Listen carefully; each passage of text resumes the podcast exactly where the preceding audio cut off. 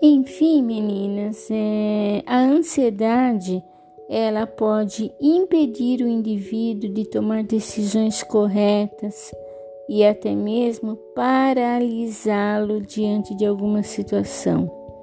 Mas a alimentação equilibrada e a prática frequente de atividades físicas ajudam a controlar o estresse e a ansiedade. Então, é assim, é, não tem por onde escapar.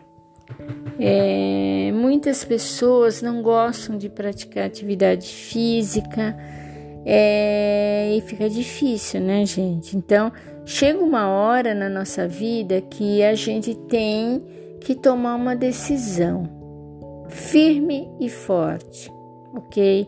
Porque senão é, a gente vai sempre depender de alguém para passar a mão na nossa cabecinha e não é legal isso, né?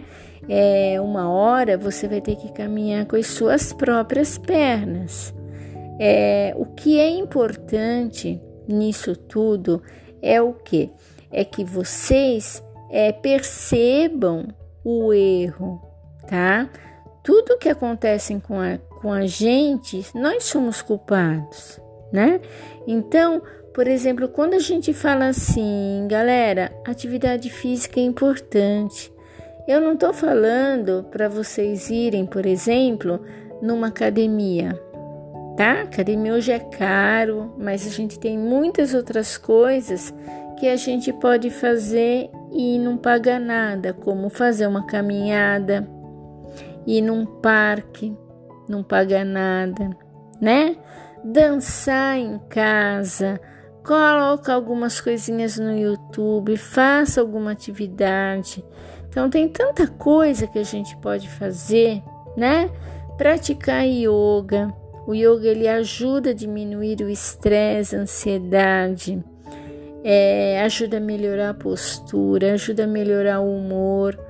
Então tudo depende de vocês, né, gente? É eu aqui é, eu faço de tudo para poder ajudar cada uma de vocês, de coração mesmo. Mas tudo depende de vocês também, tá bom? É, então eu resolvi, né, gravar esses podcasts para que vocês sempre que tenham dúvidas, vocês olham, revejam e podem perguntar para mim o que vocês quiserem, tá bom?